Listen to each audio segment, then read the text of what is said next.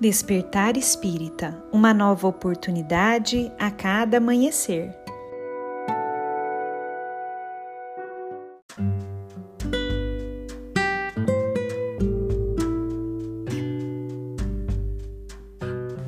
Sejam muito bem-vindos, amigos queridos, para mais um Despertar Espírita.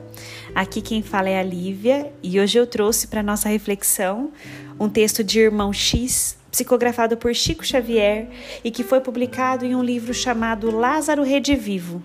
Esse texto se chama Em Ação de Graças e nele, Irmão X nos diz o seguinte: Por que razão continuam os mortos a escrever para os vivos? Não sabem outra coisa? Com a difusão do Espiritismo, recrudesceu a reação do comodismo.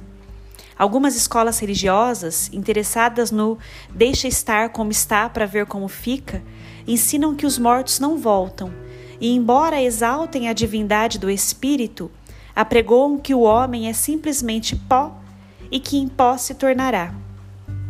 Por isso, as criaturas mais generosas deitam algumas pitadinhas de poeira sobre os cadáveres dos amigos quando a carne volve à comunhão mais íntima com a natureza e se consagram verdadeira afeição ao morto, mandam repetir nos sepulcros o velho epitáfio: que a terra te seja leve. Os companheiros mais sérios, terminado o funeral, ainda leem algumas linhas do Eclesiastes, no capítulo em que o profeta alude às cinzas das vaidades humanas. Entretanto, mesmo esses, no dia seguinte, entram no gracioso cordão das anedotas biográficas do instinto. Há sempre alguma coisa engraçada a recordar. Quando voltam, eventualmente, à necrópole, pisam-lhe, indiferentes, os ossos encerrados na sepultura despercebida. Desconhecem o pensamento que Horácio enunciou em sua arte poética há muitos séculos. Estamos destinados a morrer, nós e tudo que é nosso. E em razão disso, os homens de carne querem destruir calmamente as oportunidades edificantes do dia. Aos defuntos, o repouso eterno. Para eles, a ronda alegre da vida. Enquanto se desdobra o complicado serviço das Ezequias, há sempre mãos piedosas que fazem excelente refeição para quantos reverenciem os três passados. É preciso consertar providências e inventariar os bens que ficaram.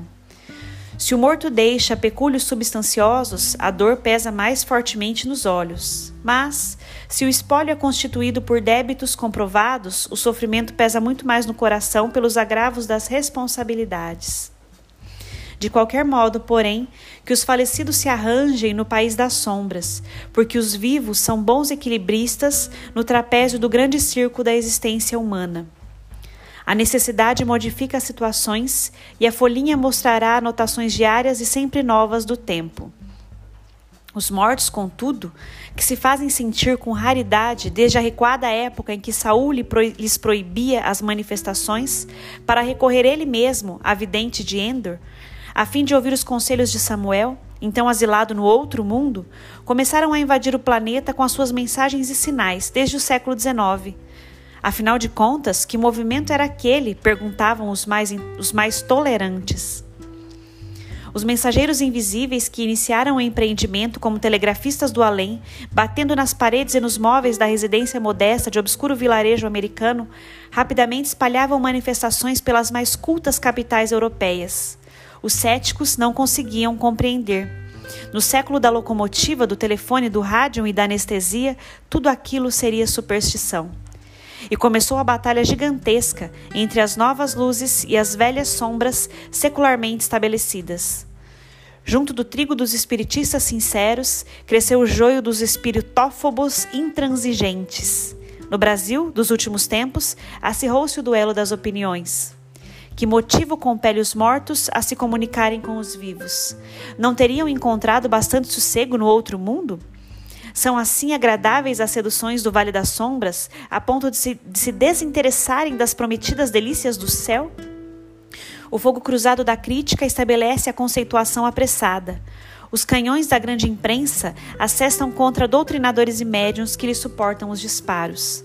É a tempestade, porém, que seleciona e purifica. E essa tormenta, em nossa terra, é provocada por homens curiosos e cultos, alegres e gozadores.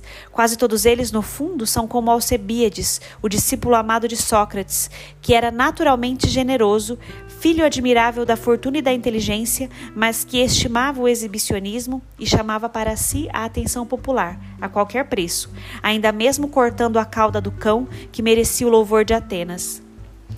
No que se refere às minhas atividades humildes de comentarista desencarnado, estou satisfeito com as irrequietas interrogações dos nossos patrícios, embora não possa nem deva responder a elas.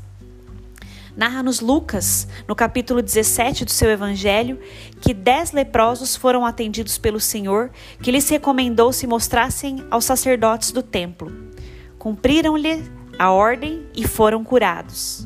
Um deles, samaritano desprezível, vendo-se reintegrado na saúde, regressou, encantado e feliz, aos pés do Cristo, rendendo graças. Também eu, curado da lepra da vaidade, que me ensombrava a alma pela compaixão do divino médico, torno ao serviço dele, para testemunhar reconhecimento. Dos outros leprosos que se limparam em minha companhia, não posso dar notícias. Sei apenas de mim, que voltei não ao serviço dos homens, mas em tarefa gratulatória, revelando-me aos companheiros de luta para que procurem o Senhor, não como doentes, e sim na qualidade de cooperadores fiéis. Diz, porém, a velha quadra, que até nas flores se encontra a diferença da sorte. Assim será sempre, em todos os setores da natureza. As andorinhas, por exemplo, acompanham a primavera, voando no espaço amplo, mas os sapos cantam alegres quando há mais lodo nas águas barrentas do pântano.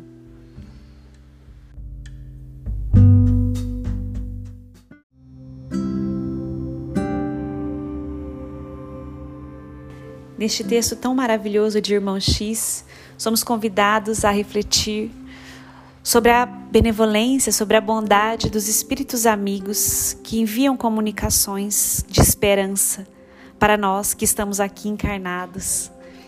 Não mais espaço há para o desespero que a, materialidade pura põe nos nossos corações.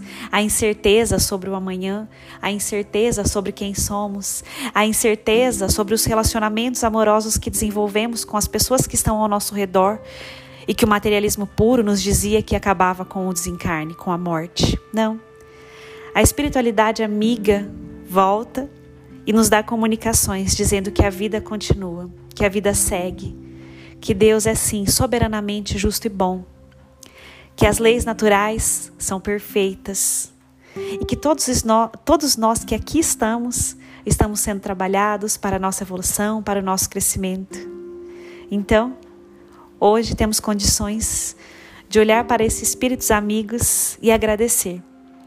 Agradecer por toda esperança, todo entendimento, por todo o amor que nos enviam através de suas comunicações.